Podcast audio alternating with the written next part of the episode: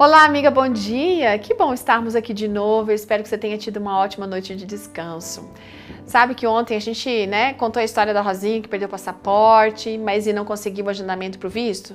Gente, então agora vamos concluir a história dela? Olha, era terça-feira, a terça-feira que antecedia o domingo, a data da viagem.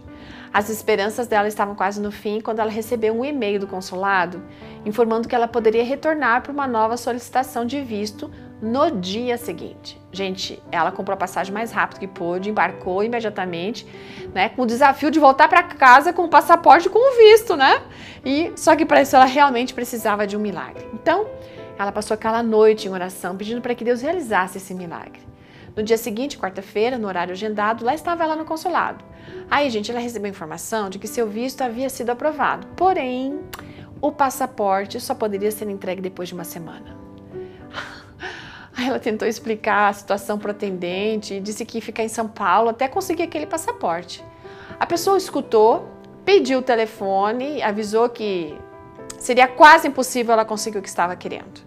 A Rosinha foi para uma pousada próxima, passou o restante daquele dia ali conversando com Deus, na esperança de que na quinta ela teria uma resposta positiva. Chegou quinta-feira, nada. Deus estava ensinando ela duas coisas importantes: paciência e confiança nele. À noite, da quinta noite, o marido liga avisando que a passagem do retorno ele tinha conseguido para sexta de tarde antes do pôr do sol.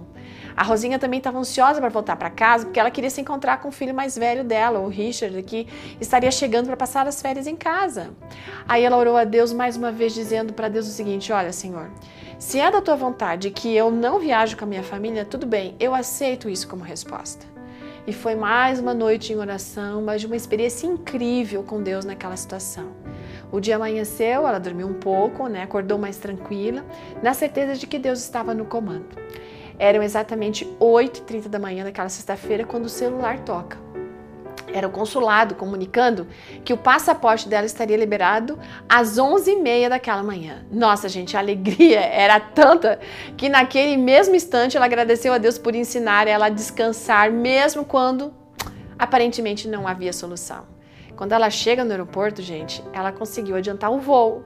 E outra surpresa acontece. Adivinha quem estava no mesmo portão de embarque? O filho dela, o Richard, que estava é, que havia precisado ali fazer uma escala no mesmo aeroporto e acabou se encontrando com a mãe. Deus tinha planejado tudo. Olha que Deus maravilhoso, né? Esse é quem a gente serve. Ele pensou em todos os detalhes dessa história toda da Rosinha. Então, amiga, descansa no Senhor e aguarde por Ele com paciência, porque Deus sim cuida de todos os detalhes da sua vida. Ótimo dia e até amanhã.